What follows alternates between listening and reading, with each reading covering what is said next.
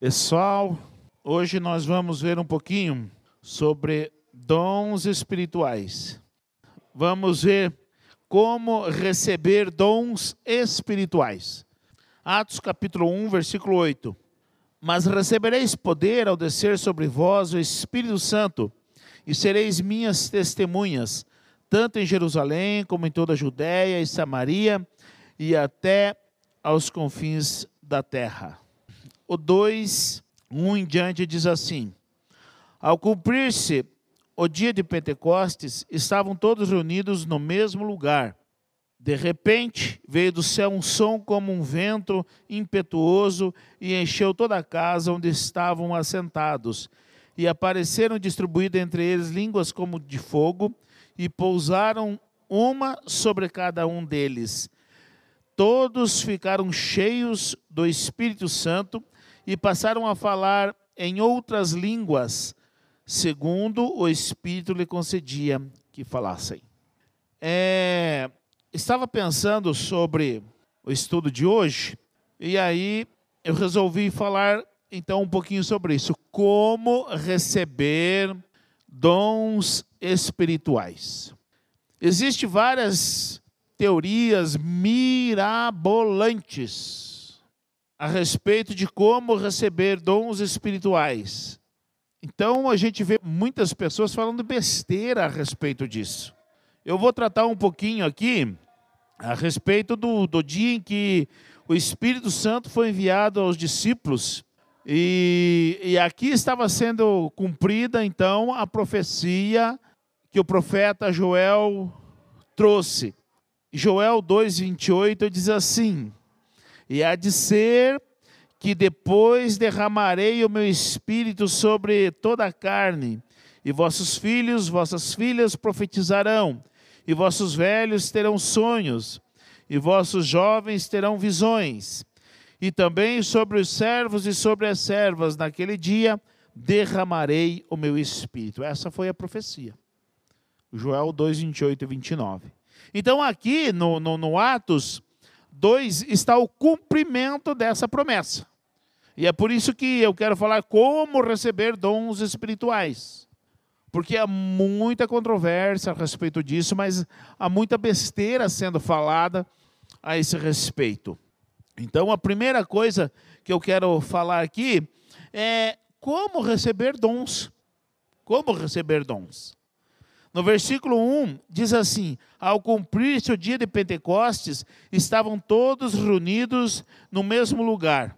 Então, para se receber dons espirituais, precisa haver uma busca, mas uma busca sincera e verdadeira. Sem busca não há dom. Esses discípulos aqui, eles estavam reunidos no mesmo lugar há cerca de 40 dias. Há outros textos que dizem que era cerca de 120 pessoas. E eles estavam numa busca incessante para que o Senhor então cumprisse, porque logo depois que Jesus disse aqui, ó, mas recebereis poder ao descer sobre vós o Espírito Santo, tal. O que que aconteceu no verso 9? Ditas essas palavras, foi Jesus elevado às alturas. Então Jesus subiu ao céu, e nós não podemos nos esquecer disso. Disse essas palavras, mas recebereis poder, e subiu para o céu. A partir disso aqui, os discípulos então ficaram numa expectativa e numa busca incessante para que se cumprisse aquilo que o próprio Senhor disse e para que se cumprisse aquilo que estava escrito lá pelo profeta Joel. Então, não há como receber nada de Deus se não houver busca. Não há nenhum tipo de método para que se alcance dons espirituais fora do que está escrito. O profeta Joel havia dito. E os discípulos, então, estavam na expectativa, estavam buscando para receber aquilo que estava escrito e aquilo que foi dito a eles pelo próprio Senhor Jesus. Para receber precisa haver busca. O que, que está faltando hoje? O que, que está acontecendo hoje que as pessoas não são mais batizadas com o Espírito Santo? Vocês percebem? Vamos pegar Aqui o, o Eduardo e a Lara, acho que são os mais novos convertidos aqui, né? É o Eduardo e a Lara. Se for perguntar para eles, nesse período de. É três anos, é verdade, três anos. Eles são frutos da pandemia. Nesse período de quase três anos, quantas coisas ou quantos batismos no Espírito Santo vocês viram no nosso meio? Eu nem sabe o que é isso. Eu não viu nenhum. Tá feia a coisa, hein? É porque ela não viu ou é porque não aconteceu? Porque não aconteceu. E por que, que não aconteceu? Porque não há busca. Porque se houvesse busca, se houvesse uma expectativa de cumprimento da palavra de Deus no nosso meio, eles tinham visto nesses três anos, Marcelo também. Agora está dando, né? Semana que vem dá três anos exatos. É porque não tem mais busca. Nós não estamos mais buscando a, as promessas. Essa é uma promessa que se cumpriu aqui no, no, em Atos, quer dizer, é verdadeira, porque se cumpriu. E se se cumpriu aqui com os discípulos, por que, que não iria se cumprir conosco hoje? É porque não tem busca, gente. Nós estamos cada vez mais buscando menos.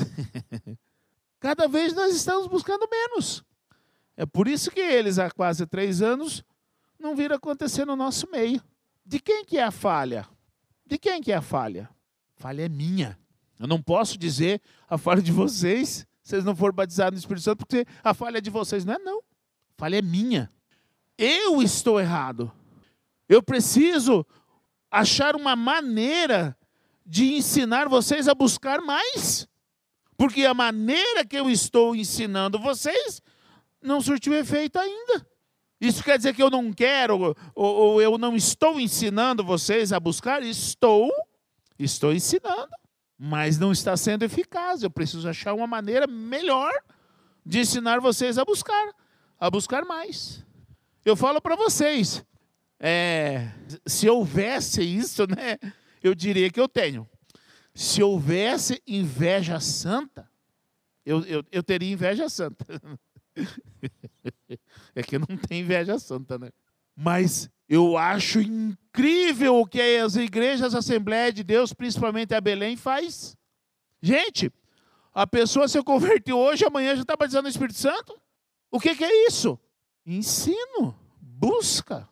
Agora nós aqui, só que nós temos uma vantagem, que eu acho que eles têm inveja santa nossa. Eles são baseados no Espírito Santo, mas não conhecem nada de Bíblia. Entram lá, três, quatro anos, viu? Fala um versículo, ah, não sei nem onde está escrito. Nós aqui não, a gente já sabe, né? Mas eu acho que eles têm inveja santa nossa também. Como nós conhecemos a Bíblia. Sério, nós precisamos aprender com a Assembleia. Nós precisamos aprender com a Assembleia. Porque as pessoas são batizadas com o Espírito Santo, gente. E nós não podemos achar que está tudo bem, que está tudo legal. Não, não, não está tudo bem, não está tudo legal, não. E não adianta eu chegar aqui e jogar a bomba na mão de vocês. É vocês que não buscam. Não, não sou eu que não estou ensinando com eficácia. Porque se eu tivesse ensinando com mais eficácia, todo mundo aqui estava batizado com o Espírito Santo. Então é difícil. Vocês pensam que é fácil para mim estar tá falando isso aqui? Seria muito mais fácil eu chegar e chegar, é você, Marcelo, não busca, há três anos não buscou. Não, não. Já terminou de estudar todo o Novo Testamento tá, e está terminando o, o Antigo Testamento. É difícil para mim, mas eu tenho que admitir isso. Porque jogar nas costas dos outros é fácil. Nós precisamos ser mais eficazes no nosso ensino, porque está faltando busca no nosso meio. Está faltando busca. Está tendo oração? Está tendo oração. Mas não é só a oração, a busca é muito mais intensa, é muito mais objetiva. Porque, vamos, uh, no nosso culto de oração aqui, eu vou falar para vocês alguns porquês. É, no início, nós fazia culto de oração, nós chegávamos, é, primeiro, a gente sentava uma rodinha, a gente compartilhava uma palavra rapidinho e dele oração. E ficava, e orava, e orava, tal, tal, tal. Hoje, se a gente não trouxer uma meditação, gente, o nosso culto de oração dura 15 minutos. Porque não tem mais oração. E se alguém não levantar a voz aqui, fica aquele silêncio. Todo mundo orando em espírito de oração. Não, gente, oração é para se rasgar. É para se derramar na presença de Deus. Não precisa ter vergonha, não. Pode chorar, pode. Né? Não tem problema nenhum. Mas nós precisamos colocar uma meditação na palavra, porque senão o culto, nosso culto de oração está difícil. Então está faltando busca, está faltando oração. E a falha é minha. A falha é minha. Não adianta eu inventar coisa. Eu vou inventar coisa aqui nova. Não, não vou inventar coisa, não. Eu tenho que buscar em Deus. Até agora Deus não me deu uma estratégia. Então eu não vou inventar. Ah, vou lá na outra igreja ver como é que vocês estão lá na, na, na assembleia, né? O, como é que vocês fazem para o povo ser batizado? A gente faz isso. Ah, vou trazer para cá também. Não, não, não. Não é isso, não. Aí eu estaria copiando os outros lá. Eu preciso da estratégia que Deus tem aqui para nós. Eles têm a deles lá. Glórias a Deus por isso. Nós precisamos ter a nossa aqui, que é diferente do que eles fazem lá. Porque aqui é um povo, lá é outro a maneira de trabalhar lá é, é, é outra filosofia de trabalho. Se eles levar daqui para lá, o que nós fazemos aqui não vai dar certo lá. Agora, se nós trouxermos lá para cá o que é feito lá, aqui não vai dar certo também. Precisa vir de Deus qualquer trabalho, qualquer estratégia de trabalho na igreja, precisa vir de Deus. Eu ainda não tenho uma estratégia nesse sentido. Então, por isso que eu falo para vocês, a falha é minha. Louvo a Deus porque Deus levantou o, Morivaldo, Toninho, Mike, para vir orar aqui no domingo de manhã. É uma estratégia? É uma estratégia. Só que quem está vindo? Esses dias, eu acho que o número maior foi 11. No passado tinha 3. Mas é uma estratégia? É uma estratégia de oração. Mas de busca é muito mais profundo. E nós precisamos buscar em Deus, eu preciso buscar em Deus, vocês precisam buscar em Deus, porque a vida íntima é sua e Deus. E às vezes a estratégia, ela não vem do céu para mim, vem através de alguém. Pode ser que Deus dê uma estratégia para você lá na sua casa e você começa lá na sua casa e contagia todos nós aqui. Então, não se consegue ou não se alcança dons espirituais sem busca. É, eu, claro, concordo que sempre parte da liderança o ensino, mas eu posso saber e não praticar. Eu acho que, infelizmente, o que, o que está acontecendo é que as pessoas hoje, por causa de tanta teologia errada, é, fez com que as pessoas é, hoje ela, nós não estamos, porque os dons espirituais, qual a função dos dons? Para crescimento da igreja, ele é para ser usado na igreja, né? Para edificação da igreja. Mas nós hoje nós não estamos mais querendo participar, deixa eu ver se eu consigo falar, da igreja. Nós estamos cristão individualista. Eu busco a Deus para Deus resolver o meu problema, a minha dificuldade e só. Eu não busco Deus pelos dons, porque os dons é para mim dividir com a igreja. Eu não estou mais me esforçando pela obra de Deus. Eu não quero compromisso com a obra de Deus. Eu quero que Deus resolva os meus problemas e Deus me dê aquilo que eu estou pedindo mas eu não quero fazer nada em troca disso. Eu acho que isso é um dos motivos que hoje não há o batismo no Espírito Santo. Porque as pessoas não querem ser usadas por Deus. Em trocadilho, as pessoas estão querendo usar Deus, mas não querem ser usadas por Deus. Também. Isso é uma verdade que está acontecendo nos nossos dias, infelizmente. Havia uma promessa aqui e os discípulos estavam na obediência. É uma das coisas que está em falta no nosso meio ou em nossas vidas hoje é a obediência à palavra, mas a obediência à liderança. Está faltando isso. As pessoas não se submetem mais a, aos ensinos da liderança. Jesus era o líder desse grupo aqui. E ele disse assim, ó: "Mas recebereis poder ao descer sobre vós o Espírito Santo, e sereis minhas testemunhas tanto em Judéia, Samaria até os confins da terra." Ele disse isso antes de partir e foi levado.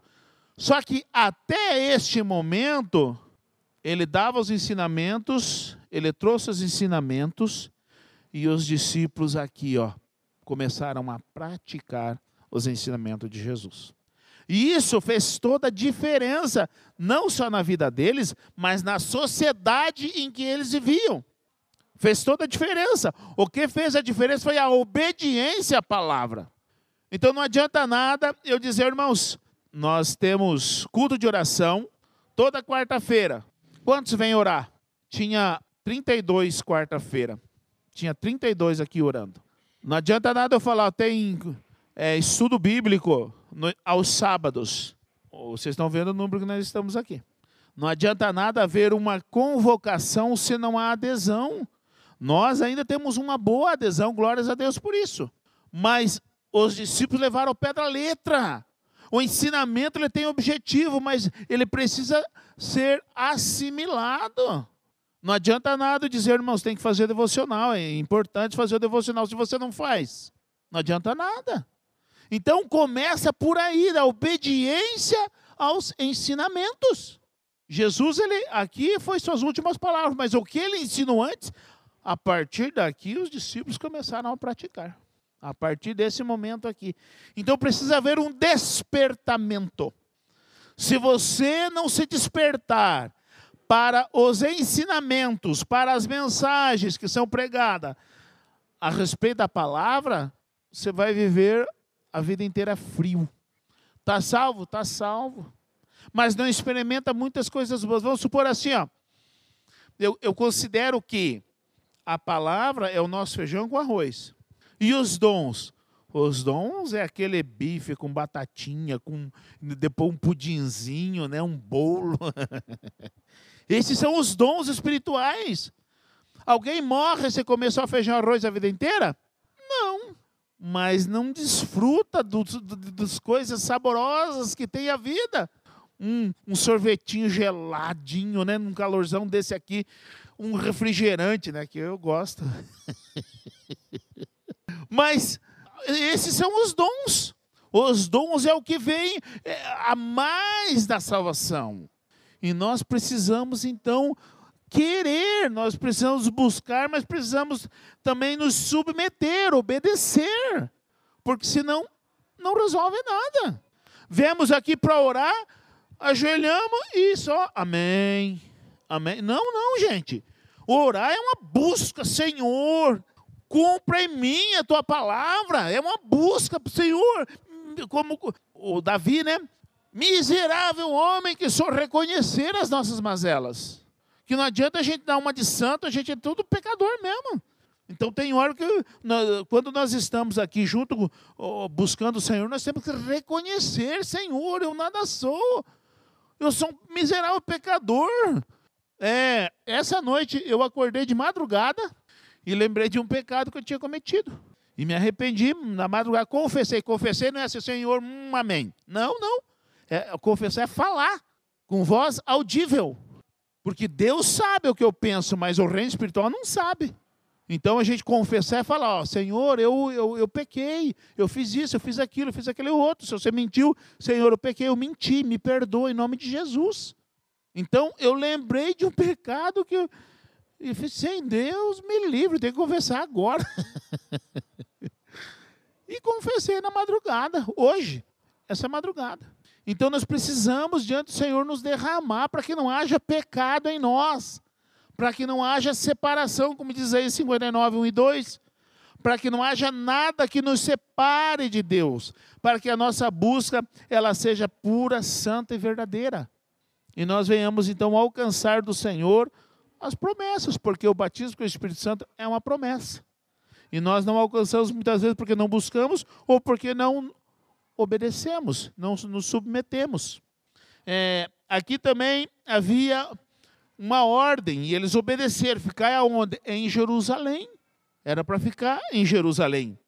Os discípulos estavam no lugar descrito para receber o Espírito. Se eles não estivessem aonde Jesus disse que era para ficar, eles não teriam recebido, porque eles desobedeceram. Então, vocês estão vendo como a obediência é importante para que nós venhamos a receber, assim como a busca a obediência é importante? E havia também o lugar onde viria o Espírito Santo. E João 16 diz assim: Todavia digo-vos a verdade, vos convém que eu vá, porque se eu não for, o Consolador não virá a vós mas quando eu for, vou-lo enviarei. Da onde que venha o Espírito Santo? De Deus, do céu. Para onde que Jesus subiu? Para o céu. Da onde que viria o Espírito Santo? Do céu.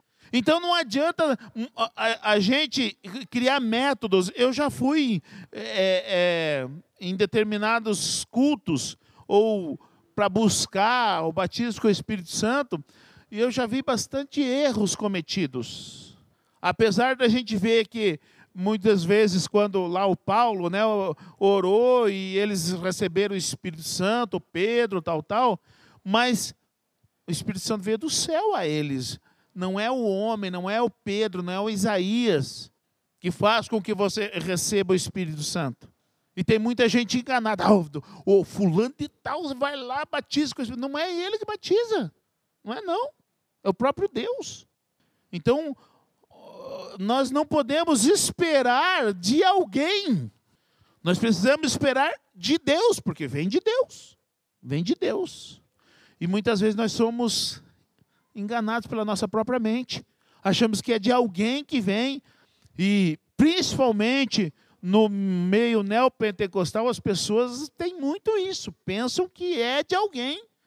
Vem o fulano, nossa, se eu tocar, vou ser batizado. Não é assim. Existe um emocionalismo, mas os dons espirituais são específicos, eles vêm de Deus. Para que serve os dons espirituais? E muitas vezes nós nós não temos a noção, né? Para que servem os dons?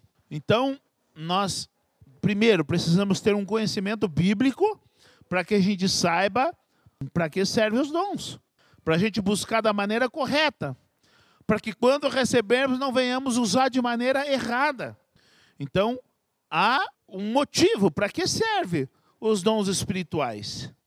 E os dons espirituais, eles servem para glorificar a Deus, para dar testemunho a respeito de Deus, para edificar a igreja. Então nós não podemos achar que os dons espirituais são para outras coisas. Os dons espirituais, o objetivo é glorificar a Deus, testemunhar a respeito de Deus, edificar a igreja. Então não adianta a gente esperar dons espirituais para nos enaltecer ou nos é, é gloriar, né? Ah, você não sabe, eu tenho um dom. Estou eu me gloriando por causa disso? Não, não. Eu recebi porque Deus dá a quem Ele quer, a quem Ele apraz. Olha o que diz o, o, o versos é, 22 em diante aqui do, do, do Atos 1. Diz assim, Varões israelita, atendei a essas palavras.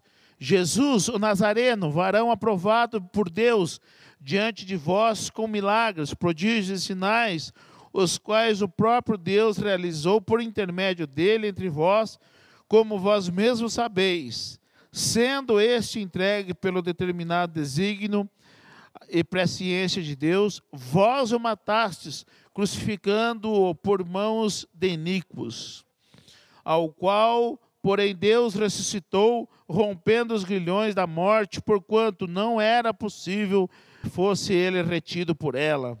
Então, os dons lhe servem para glorificar a Deus. Aquele que tem um dom espiritual, ele precisa saber que o dom que Deus lhe deu é para glorificar a Deus. Então nós precisamos ter a consciência disso. Porque quando nós não, tiver, eh, eh, não temos a consciência de que serve para glorificar a Deus, nós vamos fazer mau uso do dom que Deus nos deu. Nós não podemos achar que, porque Deus me deu um dom, eu sou melhor do que o outro. Porque Deus me deu um dom, eu sou maior do que o outro. Aí, o texto, 1 Coríntios capítulo 12, versículo 11, diz assim: Mas um só e o mesmo Espírito realiza todas as coisas, distribuindo-as como lhe apraz a cada um individualmente. Deus dá o dom para quem Ele quer, quando Ele quiser, mas para glorificá-lo. É Deus que dá, como lhe apraz, como Ele quer. Então não, não é para que eu me torne maior do que o meu irmão. O Leonardo está vindo hoje, ah, eu sou mais do que ele, eu sou melhor do que ele. Não sou, não. Sou igual você, viu, Leonardo? Então nós não podemos achar que ah, eu sou pastor, você não é nada. não. Foi Deus que me deu esse dom. Glórias a Ele. Então, não é para que eu seja mais do que alguém, é para que eu use para glorificar a Deus. Eu sou igualzinho cada um de vocês, ó. Não sou mais do que ninguém. Não sou melhor do que ninguém. Só tenho um dom que é diferente do seu. Deus me deu o dom, me chamou para ser para pastorear vocês. Glórias a ele. Glórias a Deus. Não glórias a mim. Eu não sou melhor. Sou igual, sou membro do corpo de Cristo. Para que eu seja corpo, eu preciso de você, Marcelo. Eu preciso de cada um para que eu seja corpo. Porque senão, se eu achar que é para o meu bel prazer, eu faço como eu quero, estou completamente errado. Então, o dom ele serve para glorificar a Deus. O dom ele serve para edificação do corpo de Cristo, que é a igreja. Nós não podemos nos esquecer disso.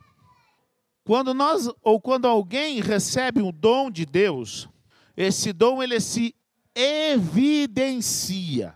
Esse dom se evidencia. E nós vemos aqui no próprio texto, no verso 3, que diz assim: E apareceram distribuídas entre eles línguas como de fogo, e pousaram sobre é, uma sobre cada um deles e todos viram. Então, quando Deus dá um dom para alguém, esse dom ele vai se tornar evidente para todos. E nós estamos tendo no nosso meio, Deus está usando o Mike, Deus está usando o Eduardo e Deus está usando a Sofia em visão. Visão é um dom de Deus. Só que esse dom se evidencia. Agora, isso torna o Eduardo, o Mike e a Sofia maior do que algum de nós? Não. O que não pode acontecer, e é um erro que muitas pessoas, ou muitos líderes e muitas igrejas cometem. Deus está dando o, o, o dom para a pessoa, e as pessoas tudo correm lá. O Mike, vê se Deus está mostrando alguma coisa para você. Como assim? Ora aí para ver se Deus está mostrando alguma coisa para você. Sabe o que é isso, gente? Criancice. Se Deus quer mostrar alguma coisa, Deus vai mostrar, não precisa você correr lá.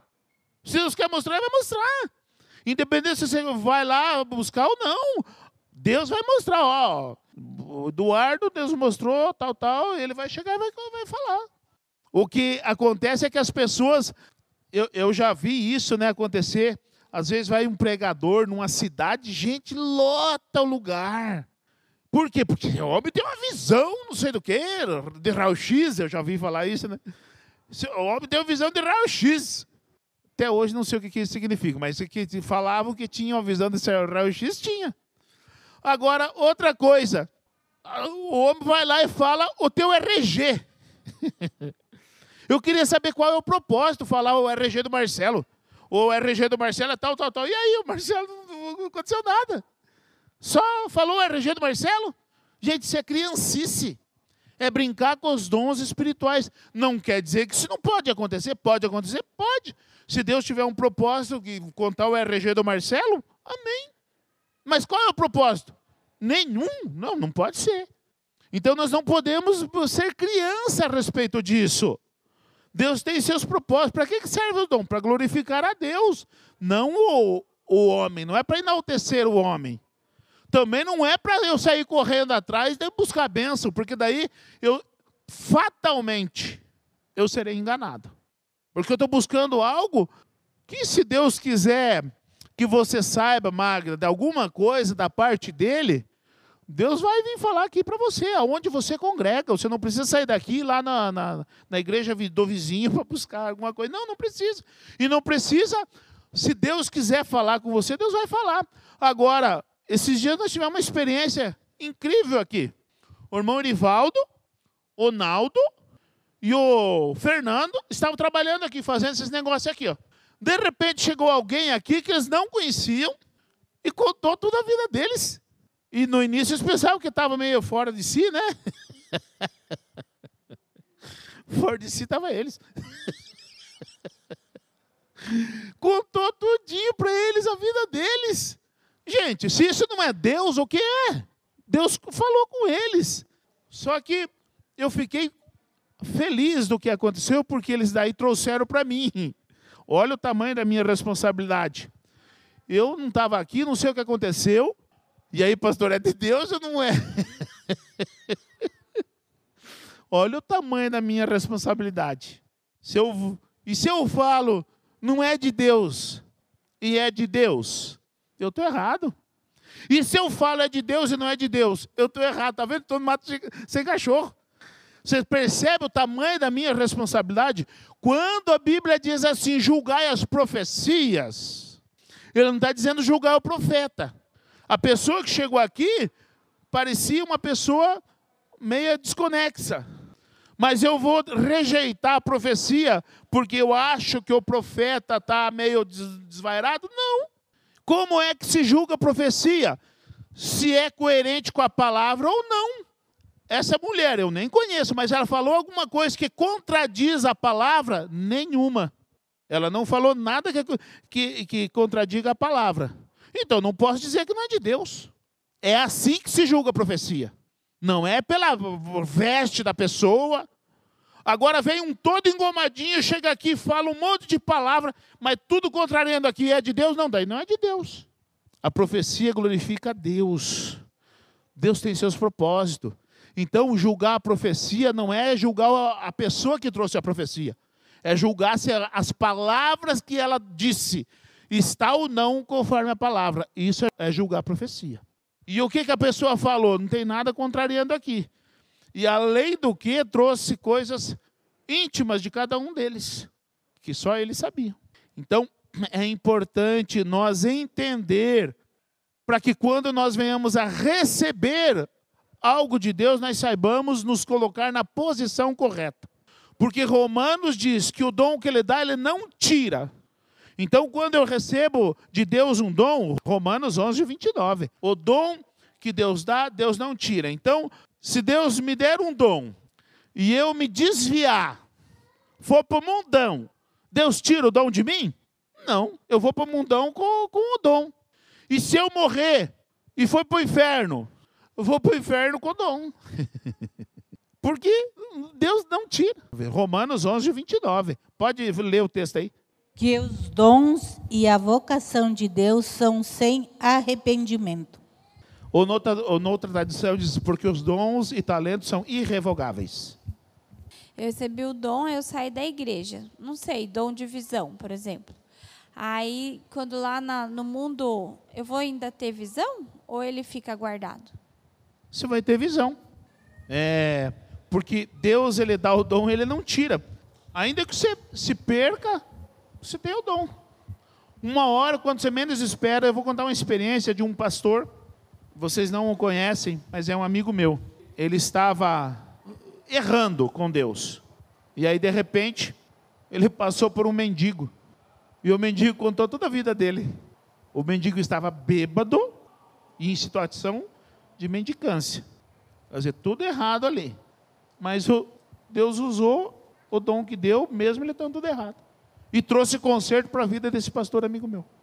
Então, os dons são irrevogáveis. Se você errar, você vai ter que dar conta para Deus um dia do dom que Deus te deu.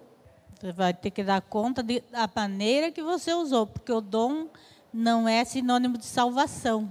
E nem né? de santidade. Nem de santidade. Então é importante a gente saber para que servem os dons. Para que quando Deus te der o dom, não te suba para a cabeça. Eu já vi muitos pastores, muitos pastores, chegar diante da igreja e porque havia discórdia, chegou aqui, ó. Só eu que mando aqui. Como assim eu que mando aqui? Não sou eu que mando aqui. Não é porque eu sou pastor que eu mando aqui. Não, não. Eu também estou na submissão do Espírito Santo. Quem manda aqui? É o Espírito Santo. É o Senhor que manda aqui. Eu também estou na submissão igual a vocês. Por que, que eu não inventei nenhum método aqui de busca né, para os dons espirituais? Porque Deus não me deu ainda. A hora que Deus me der, eu vou trazer para vocês. Mas Deus não me deu, então eu não vou inventar nada aqui, não vou copiar o que a igreja vizinha está fazendo. O que o pastor amigo meu está fazendo lá na igreja dele. Não, não, não. Vocês perceberam, nós estamos aqui há 16 anos. Quando nós viemos para cá, o forte era o método de crescimento da igreja. A igreja com propósito. Então, as igrejas compravam um livro lá e todo mundo seguia o que estava escrito ali. Nós fizemos isso aqui, a, a, irmã Magda, que é mais velha, né? Nós fizemos uma igreja com propósito aqui na, na, na nossa igreja? Não. Nós entramos no G12? Nós estamos no, no, nos pequenos grupos ou no MDA? Não. Nunca nós entramos em um método de crescimento da igreja. Por quê? Porque se Deus deu o método de crescimento da igreja, Deus dá lá para aquele pastor que escreveu o livro. Smith, né? Ele não deu para mim. Então eu não vou copiar o que Deus deu para ele lá para trazer aqui para a nossa igreja. Se Deus tem um método aqui para nós, ele vai me mostrar. Ou vai se evidenciar aqui no nosso meio. Então nós não podemos copiar, ficar copiando por aí, gente. Mas o que Deus dá não é para me engrandecer, não. O que Deus dá é para glorificar a Ele só. Glorificar a Ele, edificar a igreja, porque não é para me enaltecer. Eu não sou mais, eu sou igualzinho. É como eu, eu falei do, do Leonardo aqui. Eu sou igual ao Leonardo, não sou mais do que ele, não. Não é porque ele é novo aqui que ele é menos, não, ele é igual. Faz parte também do corpo. Deus me deu um dom diferente. Agora, se você estiver errado, e eu souber, eu vou te corrigir na dureza e no amor da palavra. Não pode ser só dureza. Tem que ser dureza, rigor da palavra, mas o amor com que a palavra nos dá. Porque se for só dureza, usando a irmã Magra de novo aqui. A irmã Magra, tivemos um embate aí mesmo, aconteceu até umas capoeiras assim. Você mais rasteira aí que foi feia a coisa. Mas era o que precisava, era o rigor que precisava, porque se não fosse assim, ela não teria se submetido. Uma vez eu larguei ela no Unicamp. Fomos nós dois bonitinhos para o Unicamp. Ah, só amorzinho, não, não sei o quê. Cheguei lá, se rebelou, larguei ela lá e vim embora. Não foi bem assim só. Eu não tinha dinheiro de condução. Eu não tinha, ainda era, ainda tinha as fichas, né, de telefone. Sim, sim. Não tinha uma ficha de telefone para ligar para meus filhos, entendeu? Não tinha jeito de vir embora nem comunicar com ninguém. E eu sabia de tudo isso, viu? Me largou lá. Os irmãos entendem quando eu falo que, que o meu galardão já é uma chopila no céu? Vocês imaginam como é que eu fiquei quando eu soube que ele tinha largado a Magda lá. Então, assim, ó. Mas eu larguei lá só, só porque fui rigoroso com ela? Não. Por amor a ela, eu larguei ela lá. Porque se ela viesse de lá a pé, pensando no que ela fez, ela ia chegar à conclusão que ela errou. ela ia chegar aqui cansada, mas eu errei, eu errei, eu errei. Imagina, e eu vim Só que, olha só, agora eu vou confessar. Mas... De 15 anos. Eu tava assim, ó. Se ela me ligar até eu sair da, da Unicamp, eu volto. Mas se ela não ligar até eu sair da Unicamp, eu não volto, não. e ficou lá. Olha a vantagem, ela não ligou, mas ficou lá. Ai, ai. Porque não é só rigor, é amor. Você acha que eu queria que ela ficasse lá? Eu sabia que ela estava sem dinheiro. Eu sabia que não tinha como ela mais vir embora. Eu sabia tudo isso.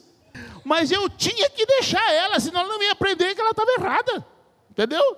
Então, se, ela, se eu não deixasse, ela não seria tratada. Assim, não sou tão ruim, não. Ele fica só me corrigindo, corrigindo, corrigindo. Graças a Deus. E aí, aí chegou lá, eu estava para entrar no médico, né? Estava com os problemas lá e também o médico... O médico eu falava eu estava deprimida, irmã, porque toda vez, que, a maior parte que ele me levava, eu entrava chorando, mas não era por causa de, de depressão, por causa dele, me xingava um monte. Aí, mas os médicos falavam, olha a situação dela, tal. Eu não conseguia falar com o médico. Eu chorava, mas não era de, não era de tristeza, de raiva, entendeu? Aí eu, eu sei que foi, é, e que foi assim. Ele fica, toda vez que ele foi lá comigo, foi para tratar, né? Ele, me levava, mas descia além. Aí eu me revoltei, né? Ele estava lá tratando, tratando. Aí eu falei, Poxa vida, toda vez você vem me levar aqui, você fica falando e não sei o quê. Vou entrar no médico e não sei o quê. Se for para continuar assim, vai embora. Mas eu achava que ele não ia embora. Aí foi assim, ele tava, tinha que pegar meus remédios, ele foi lá, e aí eu falei, nossa, eu ficava assim, ai meu Deus, ele foi embora mesmo, né? Não, não foi, não foi, não foi. Aí, não, não pode ser, não pode ser. Aí ele foi lá, pegou, voltou, eu, eu nunca esqueço disso. Aí, deu meus remédios. Tá aqui seus remédios. Tchau. Aí eu fiquei olhando, falei, não, não vai, não vai, não vai. Fiquei olhando, olhando, sumiu, ainda fiquei esperando, ele vai voltar, ele vai voltar. Não voltou, irmão. Foi assim, Deus que me mandou a carona lá, deixou também eu esperando lá. Aí apareceu um conhecido lá, que estava por lá, na apóstolo de Jesus, aí Falei, olha, estou sem dinheiro, o ônibus. Inventei uma história para pegar a carona. Hoje a gente dá risada, mas né? foi triste. Por, mas eu tinha convicção do que eu tinha que fazer. Ele então, diz que é por amor, tá? Vocês estão escutando como ele ama. Né? então, assim, ó, é importante que a gente faça conforme está escrito. Agora, vocês acham que Jesus não fez isso que eu fiz com a magra? Fez sim. Para trás de mim, Satanás. Ô, oh, louco. Eu não disse isso, não. Quase, hein, mas não disse. Mas Jesus tratava com rigor, porque era o que precisava. Se Pedro não visse isso, ele não teria sido corrigido. Mas o que, que acontece? Olha quem que é a Magna hoje. 16 anos depois. A minha cruz foi longa, irmãos. Mas é com amor. Porque o que eu queria? Eu queria que ela fosse salva. E se eu não fizesse o que competia somente a mim fazer? Não, não, não adiantava dizer, Mike, faz isso com a irmã Magda. Primeiro, ele não ia saber fazer. Segundo, não compete a ele fazer. Compete a mim. Então, eu fiz. Mas nós precisamos usar o nosso dom com o amor e com o rigor da palavra. Nem mais e nem menos. É só o rigor da palavra. Porque não sou eu que fico evidente, é Ele. É Ele. Então nós precisamos saber disso, que quando nós recebemos um dom, ele serve para glorificar a Deus, para edificação da igreja e para glorificar o nome do Senhor. É, também nós precisamos saber, só para encerrar, que ninguém escolhe o seu dom. Quando eu nasci, eu não sabia qual seria meu dom.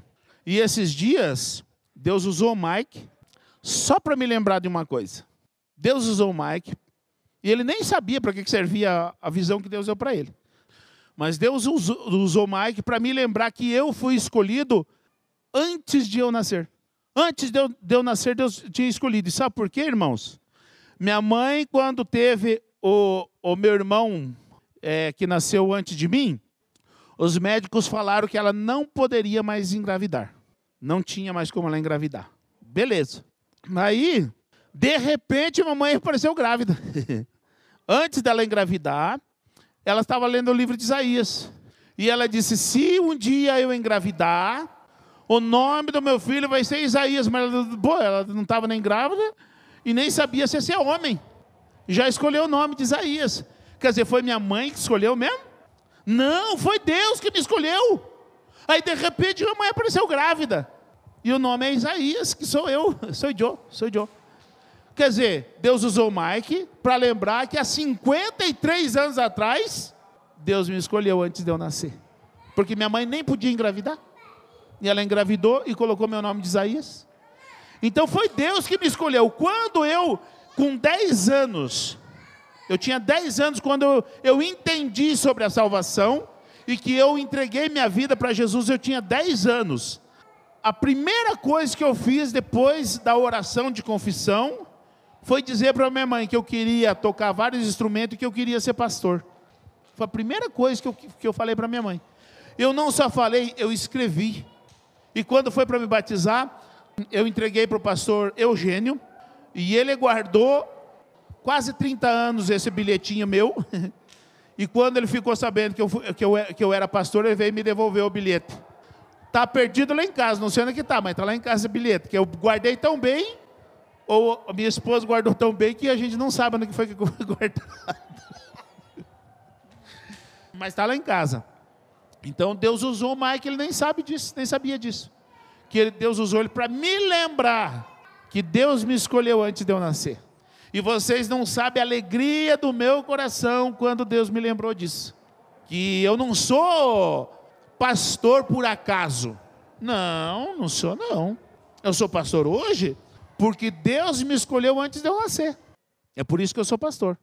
E quer que eu fale um negócio para vocês? Bom, vocês sabem disso. Eu sou um pastor meio diferenciado dos outros. Não é todo pastor que é assim, não. E vocês sabem disso. É bom a gente completar para não ficar nenhum, assim, quando ele falou isso, foi lá em casa, falar, é uma coisa muito dura, né? Eu fiquei tão, coisa que eu fui até consultar com outro pastor, né? E assim, é, na razão, muito ouvindo uma coisa dessa, falar, meu Deus, né? Isso aí também é um exagero. Porém, irmãos, é, passados-se poucos dias, um mês mais ou menos, eu contei isso, né, para vocês. Eu estava lá em casa, é assim, do nada, do nada. Eu estava em casa, eu consigo ver a cena. Eu estava assim, acho que sentada, não sei. Veio, do nada, assim, veio uma mão muito forte, assim, e bateu na minha cabeça. Uma mão grande, bateu na minha cabeça. E eu fui caindo, caindo, caindo, caindo. Daí conforme eu caía assim, eu começava a ouvir gritos, gritos apavorantes, gritos assim, ah, socorro, mas gritos assim, sabe? Aqueles filmes de terror, um monte de gente gritando. E conforme eu fui caindo, aquelas labaredas, aquelas chamas, labareda, né, de fogo assim, pra, por todos os lados, era um buraco enorme assim, aquelas labaredas. Sabe, é, como chama aquele vulcão? As paredes assim, escorrer aquele fogo. E aí, conforme eu fui chegando lá embaixo, eu fui vendo as pessoas queimadas, com fogo no corpo, gritando, gritando, socorro, socorro. E eu caí assim, ó, deitada, com a cabeça assim de lado, esticada, deitada ali. E aí falei, ai, eu não gosto nem de lembrar. Aí eu, meu Deus, acabou para mim. Eu gritava lá, acabou para mim. Eu estou no inferno eu estou no inferno, sabe? Eu gritava, gritava. Num, irmão, num desespero que nunca vou saber explicar. Porque tinha acabado. Entendeu? Eu vi que eu estava realmente lá embaixo no inferno. E eu não tenho, assim, quando vem na sua cabeça, acabou. Acabou a sua chance, acabou, não tem mais jeito. Entendeu? Eu não estava dormindo. Eu acho que eu estava sentada e do nada me aconteceu isso.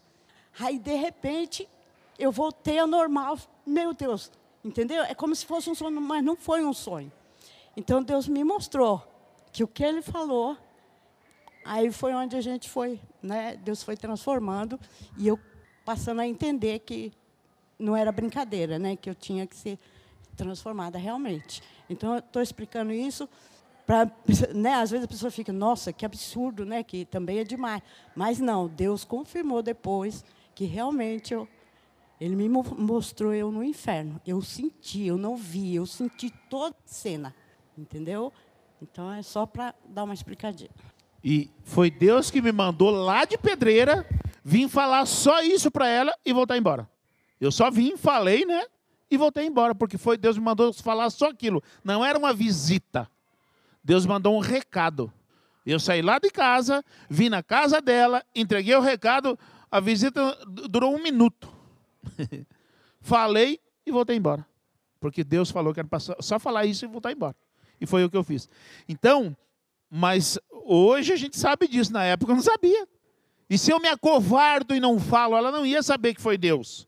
Então, mas eu falei isso por amor. É duro? É. Mas porque eu amo a irmã Magda. Eu quero ver ela no céu junto comigo um dia. Porque pode ter certeza de uma coisa, irmãos. Falo para a igreja, quem quiser saber eu vou para o céu. Pode ter certeza disso. Eu vou para o céu. Não é porque eu mereço, não. Porque merecer nenhum de nós merecemos. É porque eu aceitei Jesus no meu coração e cumpro o que está escrito aqui na sua palavra. E quem aceita Jesus no coração, tem a fé firmada somente em Jesus Cristo e cumpre o que está escrito aqui, pode ter convicção de que vai para o céu. Porque é esse o requisito da salvação. Eu também quero que os irmãos estejam comigo. Então, Retomando aqui, ninguém escolhe o dom. Deus dá o dom que Ele quer para quem Ele quiser. Não fui eu que escolhi. Foi Deus que me escolheu antes de eu nascer. Antes de eu nascer. E é por isso que hoje eu estou aqui em Santo Antônio de Posse. Eu moro em Pedreira, mas Deus me mandou para Santo Antônio de Posse há 16 anos atrás para que eu estivesse fazendo esse trabalho aqui. Quando nós viemos para cá, não tinha nenhuma pessoa.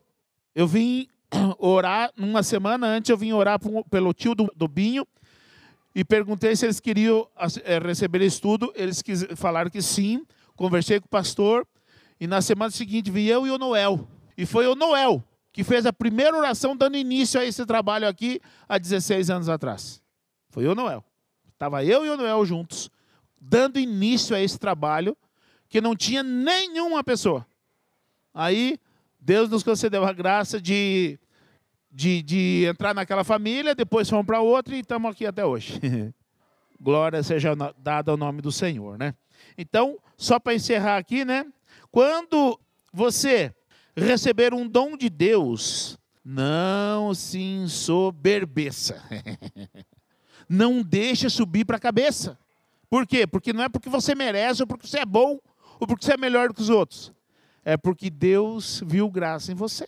E ele quis te dar esse dom para glorificar o nome dele e para a edificação da igreja. Não somos nós que usamos o dom, é o dom que nos usa. Então, seja servo. O dia que você receber um dom de Deus, seja servo. Cumpra o propósito para que Deus te deu. E pode ter certeza que você vai estar agradando a Deus. Porque toda a honra e toda a glória é somente dele. Não é minha, não é sua, não é de ninguém é somente dele. Vamos orar. Senhor, nós te agradecemos por esse dia. Que a tua palavra fique viva e eficaz em cada coração, Senhor. Pedimos a tua bênção, a tua graça sobre o teu povo e despede-nos da tua paz em nome de Jesus. Amém. Está encerrado, irmãos. Que Deus os abençoe.